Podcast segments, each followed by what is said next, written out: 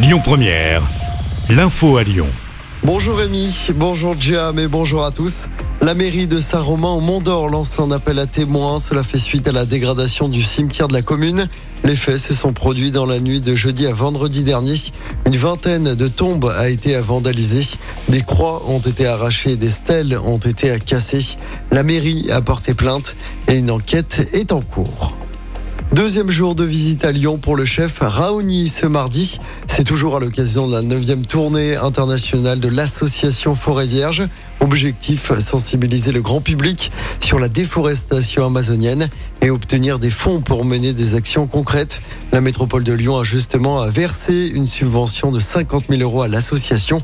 Aujourd'hui, le chef Raoni et sa délégation visiteront notamment les espaces forestiers en reconversion du côté de l'école militaire de santé à Bron.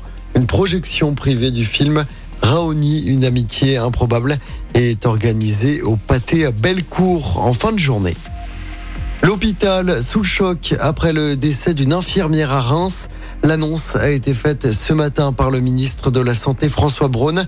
Karen, 38 ans, avait été agressée au couteau hier à l'hôpital de Reims. Une secrétaire médicale a également été blessée. Le suspect, un homme de 59 ans, au profil déséquilibré est toujours en garde à vue. Et dans le même temps, les violences contre les médecins sont en hausse de près de 25% sur un an. C'est ce que révèle l'Observatoire de la sécurité des médecins. Près de 1250 incidents ont été déclarés l'année dernière. Les généralistes et les psychiatres sont les plus touchés.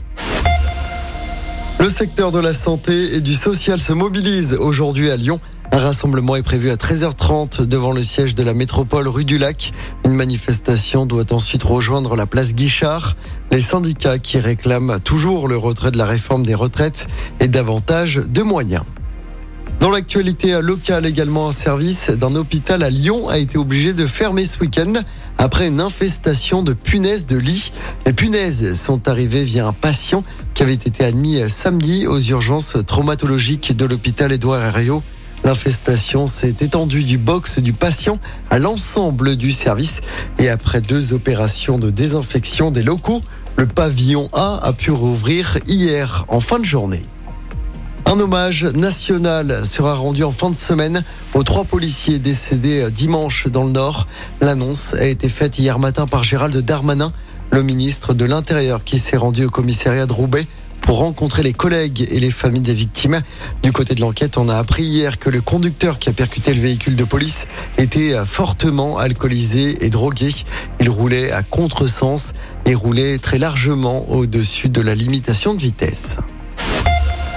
Le sport féminin lyonnais se porte très bien après le titre de l'OL dimanche. C'est au tour des filles de Lasvel en basket d'être sacrées championnes de France. Les Lyonnes ont battu à Villeneuve d'Ascq hier soir en match d'appui à l'Astrobal. Score final 74 à 68. Chez les garçons, Lasvel peut se qualifier pour les demi-finales des playoffs ce soir.